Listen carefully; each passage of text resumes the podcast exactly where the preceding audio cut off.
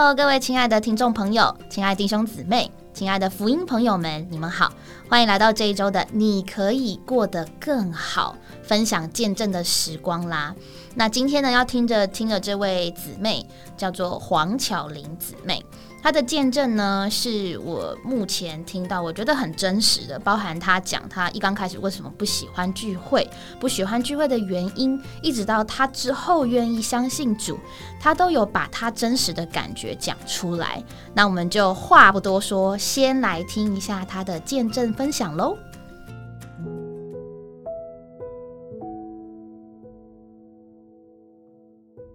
在这个时段里面呢，我们要跟您分享关于离弃偶像归向神的见证。很高兴在我们的节目现场，除了我以晨之外，还请到了黄巧玲小姐来到我们的节目。巧玲您好，你好，各位听众朋友，大家好，我是黄巧玲，很高兴在这里与大家在空中相见。呃，巧玲，我们听说这个你在信主之前啊，有一个啊相当的经历，是不是啊？麻烦您说说你这个信主的经过。好。我先讲我的家庭背景好了。好啊。呃，我是生在一个感情很和睦的家庭。嗯哼。爸爸妈妈他们都很爱我。是。我上面有一个姐姐，然后我下面有个弟弟。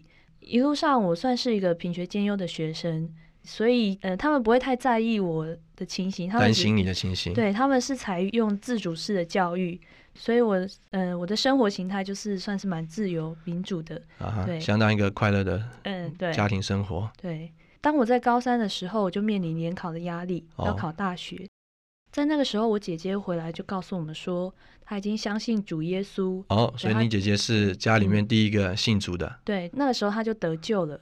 她也会回来跟我们传福音，说这位主耶稣怎么样，然后是他的救主，是他的喜乐平安。哦，那你对这个姐姐信主之后的改变的印象是什么呢？呃，其实老实说，我真的不是很有正面的感觉。我觉得不太好啊。对，我觉得有一点点反感。哦。因为我和姐姐感情很好，我们从小就很亲密。嗯。因着我和姐姐感情很好，所以我和一些朋友们反而不是那么亲。我很注重我的家庭。直到姐姐信主之后，我发现她有蛮大的改变，就是她很多时间她都花在聚会、读经、这样子、祷告。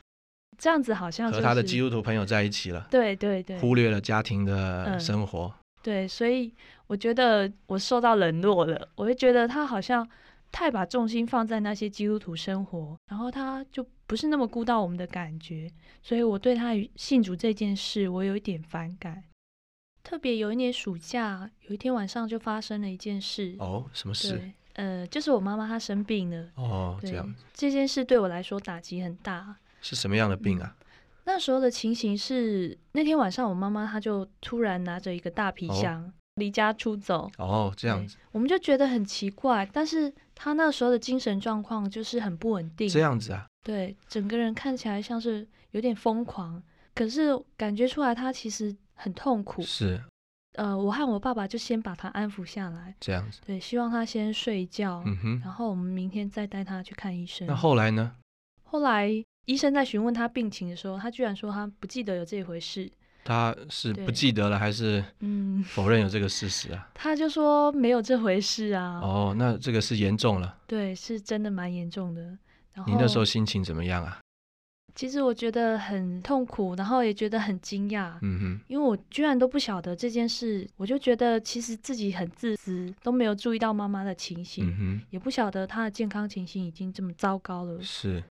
所以这件事对我打击很大，是，就是在我上大学的那年暑假，是之后我就开始过我大学生活，然后大一的时候有参加社团，神他也许赐我天生的小聪明，所以我念书其实不需要花太多的心力，好像只要花部分的心血就可以得心应手，而且我的要求没有很高，所以大学生活是蛮愉快。对，所以我大一的时候算是过得蛮愉快的。把妈妈生病的事情忘记了吗？当然没有，不过那是藏在心中的一个阴影。其实我对这件事一直牵挂在心。之后我妈妈她有继续看医生啊，然后也吃安眠药啊。她自己也吃了那个药，也觉得有副作用。嗯，她就不想再吃了。之后我也不晓得该怎么办，所以这件事对我来说是我心中的一个伤口。有想到要去找这个姐姐所信的主吗？呃，那个时候没有这样的想法，我只会觉得很无奈啊，会觉得这个生命怎么这样的短暂？嗯，人的健康啊，还有人的人生的意义到底是什么？嗯哼，对，因为我会想到妈妈一生劳苦，但是为什么就这样子的结果？就是我大一上的那个年底，我外婆又过世了。这样子啊？对，所以是 双重打击，很大的打击。对，当我听到这个噩耗的时候，我就很难过。嗯，我一个人躲在床上一直哭啊。也不晓得要怎么办，太伤心了。对，眼泪也止不住。可是我心中很奇怪，就有一个催促。哦，什么样的事？就是，呃，好像心中有个声音要我去拿圣经来读。哦，这个时候想到要读圣经。对对，可能有一点迷信吧。就是有人送给我圣经，因为没有在看，我又想把它丢掉，可是又不太敢，好像，所以我就一直把它放在我的书桌上。是，嗯，当那天晚上我很伤心，一直哭的时候。我就下床去拿圣经来读，就读到一些经节，是很奇妙，就好像受到安慰。哦，这样子。对，之后我就睡着了。啊，这算是你第一次对主的话有经历了。对对，嗯，我就开始觉得圣经中的话是很奇妙的。嗯哼，对，不像我以前那种感觉，好像是说教啊，讲一些道理啊，是，就发现这个话就很奇妙，有它的功效。是。经过我妈妈生病，还有外婆过世这个事件啊，我会开始思考人生的意义，然后开始思想生命的本质，所以我大一下的生活就开始有一点转变。哦，什么样的转变呢？难难道是去 找这个信仰吗？呃，其实也不是的。嗯哼，大一下我算是还是蛮爱玩的。嗯哼，对，就常常看电影、看漫画、看报纸。呃，这个能够霸占多少时间吗？呃，其实就是整个晚上都耗掉了。我算是蛮无聊的一个人，所以呃，放在宿舍的报纸啊，我几乎每一份都把它看完。这样子，对，所以一次大概就看了三四份报纸。呃，非常虚空啊。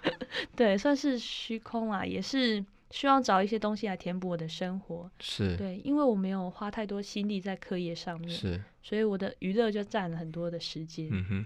然后那阵子就是我的生活是一个循环模式。白天上课，然后晚上就开始我的娱乐生活。嗯哼。不过到了晚上睡前，我就开始小小的悔改一下，会觉得，嗯，我会觉得大学生好像不应该这样子，所以我晚上会悔改一下。嗯。但是我没想到，我居然隔天又陷入这样同样的模式，然后晚上又再悔改一下。是。所以这样的循环大概持续了一个礼拜之后，我就觉得很痛苦了。所以你怎么办呢？呃，有一天晚上啊，我就。在床上 一直哭啊，这样子，对我觉得很绝望，非常的懊悔，对，懊悔、绝望，然后也不晓得到哪里去求救，对，因为我不太好意思告诉别人我这样的状况，是因为别人看我算是蛮快乐的一个人，啊哈，我自己也觉得是蛮快乐的啊，嗯哼，那个时候就是很奇怪，因为没有办法自拔，然后我又不求救无门，所以我就有一个很我印象很深刻的祷告，哦，这样子。对，你怎么祷告呢？那个祷告其实很简短，我就说，如果世界上有神的话，请你来救救我。是我那时候的祷告其实是很直接，我就希望有人来帮助我。是那个空虚还有那压力大到我甚至就不想活了，就有自杀的念头。嗯，很奇妙，我升大学二年级的时候我就换宿舍了。哦，这样子。对我大一的时候。其实基督徒的学姐们常常来找我，这样不过因为就是我爱玩嘛，所以他们都找不到人。对，不过他们会留小纸条给我，让我知道他们有在找我。对他们希望能认识我这个人，因为这是我姐介绍他们的。不过我大一的时候就是很奇妙，他们都找不到人，直到我大二的时候搬宿舍，换了一间寝室。对我换了一间寝室，那个寝室的风气不太一样。那寝室的学姐们，她们都很用功哦。然后因着受他们的影响啊，我就你留在寝室的时间多了。嗯，对，所以我就常常留在寝室念书，然后也跟他们相处的感情也比较好。是，因着这样，后来姊妹们来找我，也许是我姐告诉他们说我换宿舍，是他们来找我之后，就开始跟我邀约，就是希望能够陪我读圣经。嗯哼，我是因为知道他们是姐姐介绍的。所以我就没有拒绝，我就接受他们。嗯，我们开始读圣经一段日子之后，有个有个基督徒学姐，对，她就邀请我到一次的聚会当中。哦，这样子，嗯，我就答应了。这样子，去到那个聚会当中，其实我很惊讶，很惊讶，对，很高兴吗？不，我觉得很可怕。哦，这样子，对，因为聚会的方式我实在不能接受，大家是很释放的，很。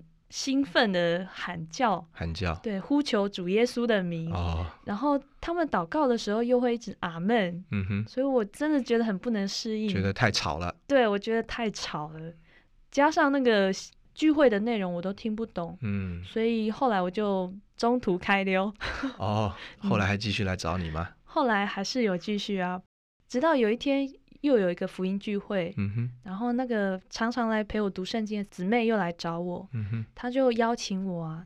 其实我心中实在是不太愿意。哦，对，不晓得如何拒绝一个笑容可掬的一个基督徒学姐，是。对，因为她表现的很亲切，然后我只好很难为的跟她走了，勉强到聚会里面，对我是被勉强去的，在那样的福音聚会里面，那个传福音的弟兄他讲到的。内容都是关于罪啊，关于我这个人是罪人啊，然后我这个人需要得救啊。是我听起来实在是觉得很反感，很刺耳。对，很刺耳，觉得一个很好的大学的学生，为什么要坐在下面被他指着这样一直骂？嗯，好像指着鼻子被骂。对啊，我就觉得这样的信息实在是听不下去啊。嗯，所以在整个福音聚会的过程中，我算是心中蛮刚硬的哦，也是蛮封闭的。那个姊妹看我的样子，好像快睡着了。其实我只是不想听而已。直到整个福音聚会的后半段，有一个转吗？对，有一个转，这是主耶稣来遇见我了。啊哈！那个弟兄讲到他自己的见证，嗯哼，什么样的见证嗯，他讲到他父亲也是生病，是。然后我眼睛就一亮，嗯，父亲生病，那我就想到我母亲的事情，是。所以我就开始很专注的听，是。他就开始讲说，他父亲也是危在旦夕，就是快要过世了。是传福音的那个弟兄是很爱主的弟兄，哦，他就很极力的为他父亲祷告，阿门。整夜跪在他父亲的床前，是一直迫切的祷告。他父亲后来醒过来了，哦，然后这个弟兄就劝他说要接受主耶稣，就跟他说主耶稣是他的救主，是能够赦免他一切的罪，是。他父亲后来心里就柔软下来，就接受主了。结果他是很安息的过世，跟之前痛苦的情形都很不一样。这个见证对你的影响很大了。对对，就是因为听到这样的见证，我想到我母亲的情形，然后又想到外婆过世的情形，是，所以我真的是觉得我们人的生命很脆弱。嗯哼，呃，我们活在世上到底是为的是什么？嗯哼。然后我们到底能依靠谁呢？是，直到听到这位弟兄他所讲，他所依靠的这位真神主耶稣，我才开始领悟哦，原来我需要这位救主哦。其实他在做见证的后半段啊，我还没听完，我就已经泪流满面啊。对我太受感动了，我很感动，这位弟兄他居然能够为他父亲这样子做，是能够带他父亲能够安息的过世。我不希望我母亲是痛苦的走了，是，所以我就决定接受主耶稣做我的救主。所以那一天你就接受主？对，那天根本他的见证还没结束，我就一直哭，我就急着要去受尽了。哦，迫不及待，对，我就接受主。对我好不容易找到一位真正的救主，嗯哼，就是迫不及待想要接受他。然后直到会后，我就马上受尽，没有疑惑。那你后来是不是带着负担去向母亲做见证、传福音啊？对，刚开始我是 不太好意思跟我妈妈讲，因为我平常在妈妈面前都是嘻嘻哈哈的，然后要讲这种严肃的事啊，就需要更大的勇气啊。不过我对妈妈很有负担，希望她也能够得救，对，所以为她有很多的祷告。直到有一天，就是我回家了，然后在睡前向主耶稣祷告，希望主耶稣给我一个机会，能够向妈妈传福音。是。隔天早上起来，我妈妈她就很奇妙，她就乖乖坐在那里啊哈，听我向她传讲这位主耶稣主安排的机会。对，所以我就觉得这是主安排的。嗯哼，呃，因着向妈妈说她需要这位救主，然后也告诉他说，拜偶像是很得罪神的。嗯哼，告诉他说，你长期失眠啊，就是因为受到一些撒旦的搅扰啊，你是受到一些鬼的辖制啊。对，所以你必须脱离这些势力。是，你不可以再拜那些偶像了。是，然后你必须归向这位真神。他接受吗？其实他心里已经接受了。是，不过因为我们的家族都是拜拜的，是，所以他很害怕。他不敢受尽，他也不愿意受尽。不过我听到他心里已经接受了，所以我就稍微比较放心了。是，也带他呼求主啊，也带他祷告啊。那后来呢？嗯，后来因着我长期为妈妈祷告，所以他的病就有好转。他就不用再靠药物了。是，他的睡眠情况就改善蛮多了。是，不过我的我就闲懒怠惰，就比较不警醒了。直到有一天。我打电话回家问妈妈情形如何，嗯她就告诉我说他昨天又睡不着，哦，我就想病情又加重了，对，病情好像又加重了。然后我问他情形，他就说他半夜睡不着就跑出去到处晃，对，跟当初一样，对。然后我就 很难过，我就觉得自己真的是不够警醒，是一听到他比较好，我就不祷告了，嗯哼，所以我很难过。那天晚上我就急着冲回家，哦，其实已经很晚很晚了。然后爸爸他也不准我回去，是，他担心我的安全，是。可是我还是心里很迫切，就冲回去。嗯，冲回家之后，我也把姐姐叫回来，是。然后我们两个就迫切为妈妈祷告，啊，安抚她，是。就是她信是可以，但是还不够。她也跟你们一起祷告吗？对，她愿意。是。我们就告诉她说：“你相信主耶稣已经很好，但是还不够，是你必须受尽。”是。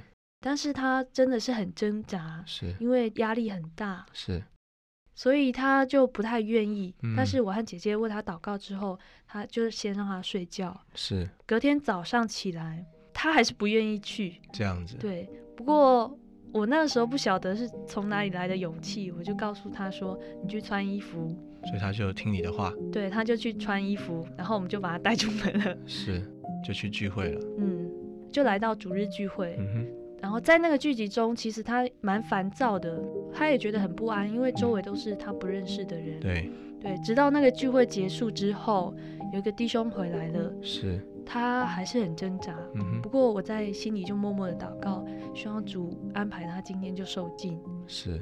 后来我们就询问他，到底你今天要不要受尽？嗯哼，他怎么说呢？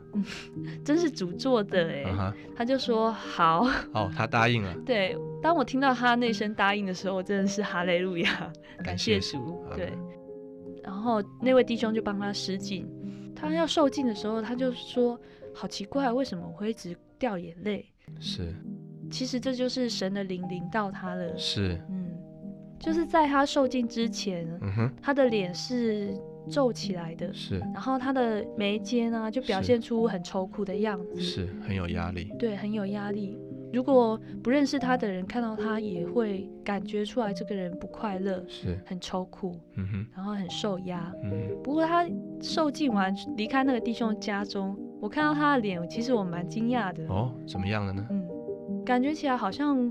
放光的样子。哦，对他那个眉完全展开了，对，就是好像脸开了，是，然后他的笑也很迷人，不是平常不迷人，只是那样的笑容，就是感觉好像一切的重担都放下来的，感谢主，对，真的是很感谢主，是，对，所以这是我妈妈她得救经过，对我来说也真的是经历主的信实，是，经历祷告的功效，是。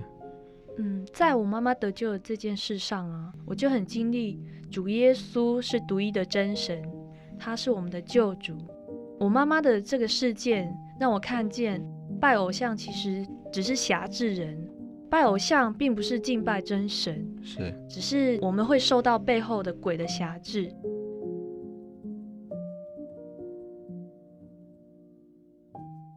欢迎回来，我们这段时光，听到我们三位小鱼妈妈，还有雷弟兄，还有我在这边做一个讨论。那这个巧玲姊妹刚刚开头我有说过，我觉得她是我最近听到，我觉得还蛮真，还蛮诚实的。她讲了她为什么不喜欢聚会。第一个就是她有一个爱她的姐姐。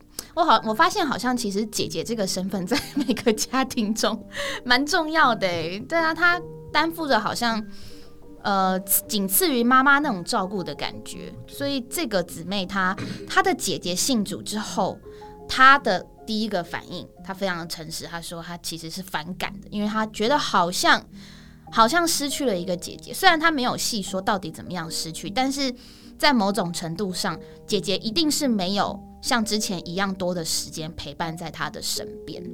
然后第二个部分就是他讲到说他自己对于这个听到的福音，他的一个一个过程。首先他可能就刚刚说反感嘛，后来呢，他也应该还是有跟基督徒有一些的接触，但他没有感觉。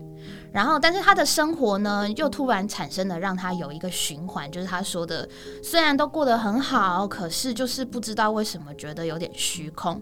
一直到他首先呢，妈妈。呃，妈妈生病了，然后后来呢，外婆又过世了，所以他的人生在某一段某一段经历里面有一个转折，让他经历到一些人的生命是脆弱的之外，人的气息也是很短暂的。这个经历让他心里面产生了一些，我我会形容有点像是那个，好像一滴水滴到了一个。湖面上开始产生一些涟漪，他开始去思考，而，我觉得这很重要，开始去思考人生的意义以及人生存在的价值。然后呢，他特别的又说到说，哎，他愿意。愿意去读经，愿意去祷告，然后后来参加了聚会，然后听到了一个圣徒做的见证，然后让他当下就决定他要信主。我觉得他的这个见证，他受尽得救这个见证，其实讲的还蛮完整的，有有起承转合的感觉。那呃，我们先请小鱼妈妈也分享一下，她听到这个见证，她有没有一些疑问？我们可以再来做一些讨论。就我觉得，其实他的生活。就是，当然，他他遇到姐姐得救那段后面，他说他在大学时期，他觉得很黑暗的那段时间。因为其实我们从他见证里面，他有有他自己有讲，他其实是一个不需要花太多力气就可以读书读得很好的人，超羡慕的。对，对他其实可能在。呃，除了白天上课之外，他有讲，他说晚上可能回到宿舍的话，就是看报纸，对啊，看电影，对对对。在二十年前那时候，网络还没有像现在手机啊什么这么发达的状况，他可能只能做这些所谓的消遣娱乐，然后来填补他那个在学校有一段空白的时间。嗯，那其实我觉得，这大学生 谁不是这样？就是。过一种，即使反正你不出去社交，你就是锁在宿舍里面自己当废宅，其实也蛮开心的。嗯，就是不会有人会因为我是一个废宅，然后就觉得好像我不对，对，或是我晚上还悔改，为了我今天废宅的生活，就是主啊，对不起，或是就是跟，因为他也没有讲主啊，对不起，他只是说他为了今天的生活悔改。对对，他那时候并没有讲他特别对位置对着哪一个特定的对象做悔改这件事，而且我觉得比较夸张的是，他居然就是为着。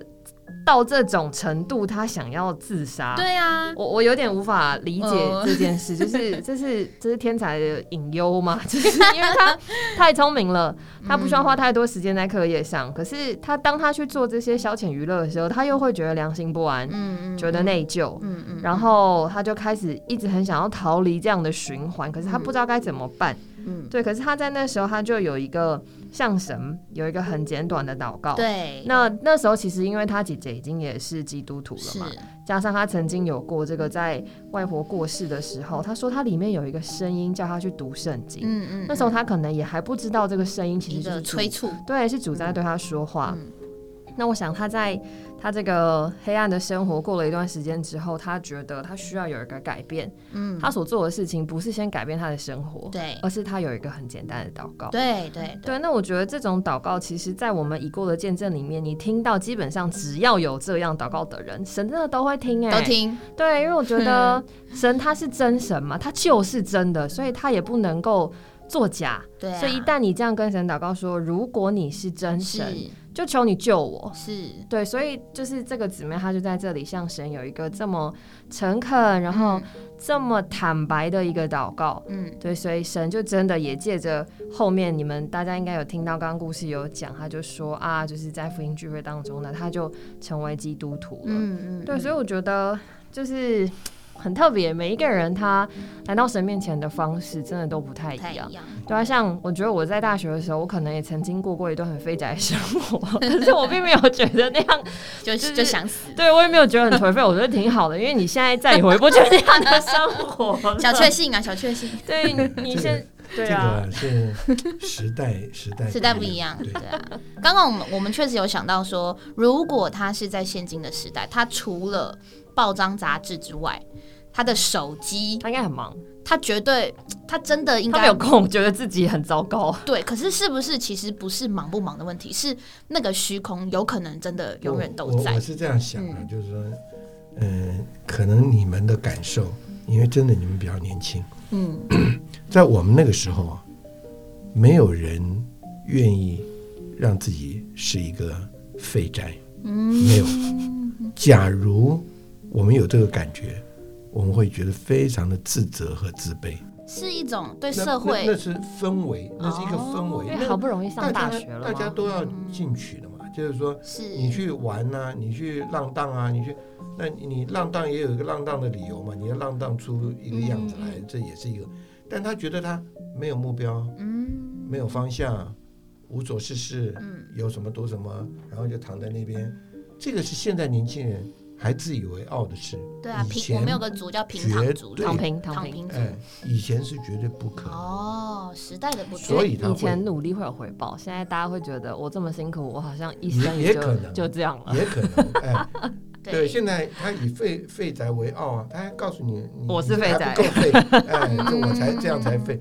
所以这个这个是我觉得，所以每一个时代的良心感、责备感。跟这个正义啊，或者积极啊，他那个是有点不一样，所以那个对他讲有压力，因为他又那么聪明，嗯，对啊，他他真的很有能耐，嗯，而只是没有那么多东西可以让他去发展，去发挥，那他就很无聊的做这一些事情，嗯，这是他当初的光景，这是我觉得，嗯，他会自责很多，像我们也不像他那么聪明，也不像他那么能干，我们也很不希望变成。没用的人呢？嗯，就会花更多时间努力嘛。以前若是我们被骂没用的人，我们会非常伤心，哦，觉得活不下去了。你现在，你现在更希望，对我就是没用，那好，你就这样啊，你不要管我。时代感不同。那关于这个虚空的感觉，刘立双可不可以多说一点？哎，对，这个东西是这样，我我我觉得人的虚空不是一个绝对的，它是一个相对的，对不对？当他真的觉得越没有目标，越没有盼望。他就越觉得没有意义嘛，哦，对不对？那那就把书读好，也不见得是他，因为那根本他不需要努力嘛，嗯，他他真的是很能很能干，不要努力。但是我是觉得这些东西都是外在的，嗯，什么意思叫外在的？就是说，他嗯形成一个氛围，让你的心逐渐被迫被迫引到一个你不能相信他是我们。的盼望的那个主那边去，这个是有点特别，很特别，对啊，这很特别。其实到今天，你们我们所面临的情形也是一样，嗯，对？不管你觉得你多废啊什么的，人还是会绝望，是是是，还是会，哎，对不对？他在某他的范围里，当他觉得绝望的时候，他也一样嘛。现在寻短路的一大堆啊，更莫名其妙，对对对不对？更莫名其妙，但对社会不公不义，他也就想寻短路了。啊，像那个什么老师不公不义，他也想寻短路。呃，同学对他觉得不公不义，他的不公不义是他完全自自我的标准。但是你要知道，我也很想让所有听众朋友能够了解，就是你当你觉得很愤慨、很委屈、很无奈，甚至啊，真的无无以抗拒的时候，你会被逼到一个情形，嗯，你觉得可能在一种的状况里。有希望，嗯，所以这个姊妹她来听了，其实她当她来参加福音聚会的时候，嗯，那个福音聚会的人，那个传福音的人告诉她说，我们人都是有罪，嗯，在她的里面是非常不认同的，对对对，因为她的环境也单纯，她那个人也环境大体上都是很好，她没有接触那个不良的团体啊，不良的习惯，这什么都没有，对不对？你一直说我是罪人，但是当她提到一件事的时候，嗯，非常强烈的吸引他。嗯，什么呢？这个传道人，他怎么陪伴他重病的父亲？是，而这个重病的父亲因着神能够得着非常多的慰藉，叫他在那个痛苦、无助，甚至要面临死亡的时候，非常的惊恐。而这个传道人陪着他父母，呃，父父亲能够度过这个情形，安然度过，达到非常哎，达到一种情形，这个东西太吸引他。嗯嗯嗯他自己无望，但他不希望他的母亲落在那种痛苦，对啊搅扰的里面嘛。嗯他说不，我假如有这条路，我我愿意信耶稣，我要。不仅他能够得到帮助，他愿意帮助他的母亲。对，这个孩子其实我是蛮有孝孝心的，哎，蛮感动的。其实他的家人，哎，因为他们家确定是有爱嘛，他的姐姐也是很好，他的爸爸，这个是一个非常好的家。嗯，所以亲爱的朋友，我们也是盼望大家能够了解，就是说，其实信仰并不是什么多轰轰烈烈、多伟大，是真的非常生活、非常实际、非常的。贴切到我们的需要里面，嗯，让我们知道有主，他的确不是人自己奋斗能够产生一个局面，神愿意以他的恩典来做我们生活的基本供应，嗯，还有托住的能力，嗯嗯嗯，这个我相信改变我们的姊妹啊是非常的多，这是我的感觉了，嗯嗯嗯，确实哦，其实听他的见证来讲，他。他有讲说，在他的心里面，就是当时妈妈呃发生的发生有点精神的状况，在他心里产生很大的阴影，那以至于他也许他表面的生活都还是过得很好，可是那个阴影在他的心中其实没有除去过，他可能只是没有没有再更严重，但是心里面有一个你说虚空也好，你说。压抑也好，你说没有办法解开的结也好，就是他这个人其实一直都没有得到释放的感觉，或是他心里面的一些疑问一直没有被解答。那我觉得，呃，我们很多人得就有很多不同的原因嘛。那确实就是，当我们听到一些人他们在这里经历主实际的经历，也享受主的一些见证的内容的时候，其实人的里面是会有一个共鸣的。那我们外面说共鸣，但是其实后来我们认识主，我们会知道，哦，这是深渊与深渊的响应，就是这个同样的生命对同样的生命，它是会产生一种吸引的。所以，我们里面确实有一种。生命，这是神原初造的，使我们就是接触到这些有经过享受，然后有在这里好像过一个很充实的基督徒的生活，而那个饱满的饱满的生命，让我们原本这个里面有这个生命但不够饱满的这个状态，有一个被吸引的感觉。所以这个姊妹她听到这位这个圣徒做了见证之后。她被吸引，她想要改变她妈妈的情形，嗯，然后她有一个表现，就是她很感动，她就落泪，然后她就愿意信主了。嗯，那我觉得这个是一个呃一个信主的过程，还蛮重要，就是他要这件事情。其实福音聚会那么多，对不对？但是每个呃每每真的是很多啊，那福音的故事这么多，那我们到底要的是什么？福音朋友，你要的是什么？你想要的是？真的是外面的快乐跟满足，真的就够了吗？其实我们内心有很多解不开来的结吧，只是大家也许没有能力去面对，也许没有能力去看待，甚至没有没有能力到没有能力生活了，都是有可能的。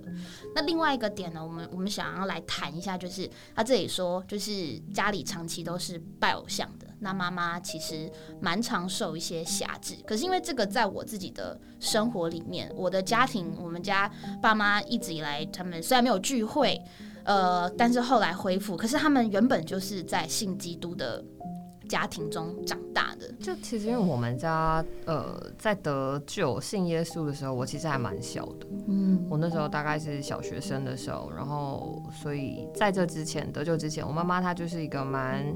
虔诚的拜偶像，嗯，就是呃吃斋念佛，然后其实我爸妈的见证在我们这个节目之前其实也有出现过，对，但只是我没有告诉大家那是我爸妈啦，这样，对，就是他们那时候就是反正我觉得是因为被生活所逼吧，被经济困到有一点走投无路。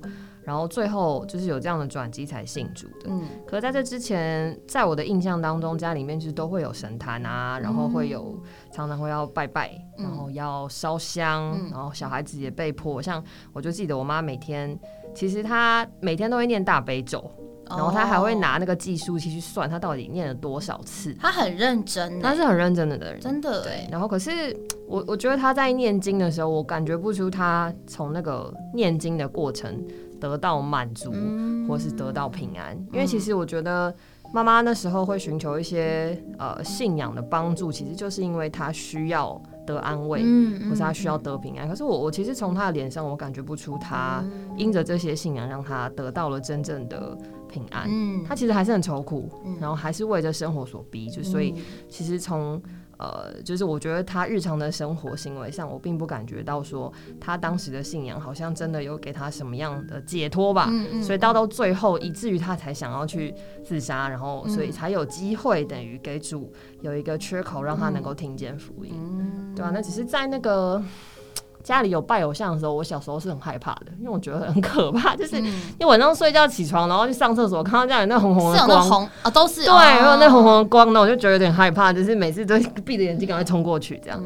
那所以说，偶像在我的印象当中有，但是可能我不是那么的印象深刻。对，毕竟不是当事人，不是像妈妈主观的那种对对对对对，他们因为毕竟是主要就主动的去寻求这些信仰的帮助，可是对我来说我是被动的，所以我看到的状况可能大概顶多就是我刚刚描述的那个情形这样。关于这个偶像啊，这个匣子，刘弟兄可不可以说一点？我觉得东方跟西方有点不太一样。嗯，东方的信仰比较。着重在，着重在，有有的时候比较着重在恐吓，吓小孩的那种概念。呃，他比他比较，他东方比较比较这样，就是说他希望你好啊，他希望你什么，但同时也带来一些哦威胁。所以我们的我们的民间的习俗对于这些强调因果，哎，都都是非常的多了啊。这个比较这样。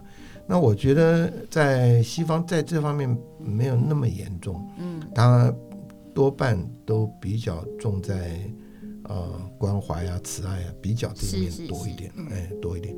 那当然，一个当一个人有了有了以以往一个一个信仰，嗯，那我我还是觉得，我觉得以台湾讲，我们在一般在民间的佛教，嗯。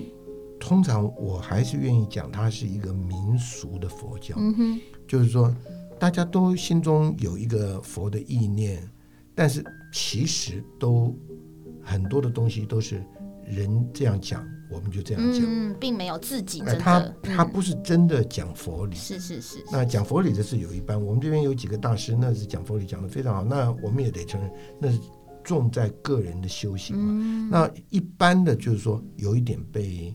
呃，带着做吧。哎，带着做，而且有点要吓你。你如果做不好的话，你要怎样？不这么做就会怎么样？对，那我们也很怕所谓的背离嘛，啊，背离。那当然，我是觉得我们的姊妹，因为她呃对神是有一些的寻求，嗯，当她自己愿意去读点圣经，也愿意跟着邀约她的人一起去聚一个会，嗯，然后摸着了。觉得这是能够解决她好多问题的一个一个信仰，嗯，他接受了这个，对她真的很大的帮助。因为什么？她自己觉得充实了，而且后来她跟她姐姐作伴的，一起帮助妈妈走过这个阴霾。对，哦，这个是我相信他们一定非常喜乐。嗯，我们听到的人都非常的喜乐。对啊，这不是一个很轰轰烈烈的事情，嗯，但这是一个很温馨的事。对，让他们。因为有神做他们全家的祝福，嗯，你看这个所有的那种阴霾就没有了嘛，对啊，惊恐也没有了，嗯，啊，带来的是真的是平安，嗯，真的是喜乐，嗯，所以这个是让人很摸着的，感谢神，感谢神。那我们今天时间的关系，可能就先讨论到这边。我想要用一处的经节来鼓励，不管不管你听福音听了多少次了，然后这个对这个信仰有多少疑问了，可是呢，在这个使徒行传二章四十节这边，呃，这边写到说，呃，有一句话写到说：“你们要得救，脱离这弯曲的时代。”他在这个“要得救”这边下了一个注解：“要”是主动的，“得救”是被动的。也就是说，“要得救”是主动加被动的意思。得救这件事情，也就是说，神的救恩，神已经完成了。那人到底需要做什么，能够得着神的救恩呢？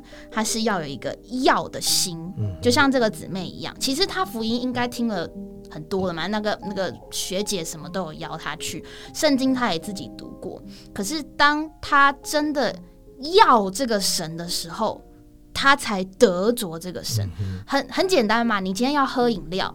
你肯定是去一个地方，你选了之后，你要哪一杯饮料，你才喝得到嘛？如果你是一直看、一直看、一直看，然后你都不跟店员点餐，那请问你到底到底喝不喝得到呢？不会嘛？所以无论你今天对这个神，你是半信半疑，还是不是这么的，呃，觉得好像很真实，都没有关系，是。